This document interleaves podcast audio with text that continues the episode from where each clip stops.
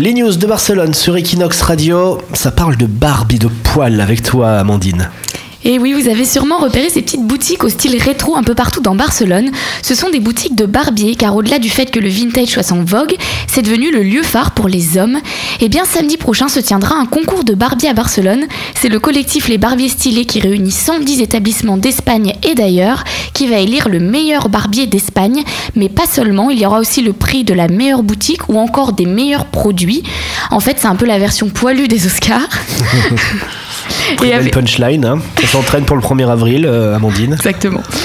Avec tout ça, on souhaite une longue vie aux hipsters barbus et moustachus. Oui, c'est pas donné hein, le Barbie à Barcelone que tu veux aller te faire tailler la barbe sur un truc un petit peu tendance, ça coûte quasiment aussi cher qu'un coiffeur. Ah ouais Un problème que tu n'as pas, un problème que vous, vous n'avez pas les filles. Donc il vaut mieux ne pas avoir de cheveux mais une barbe du coup. Ouais, voilà, Faut ou alors, équilibrer. voilà, exactement.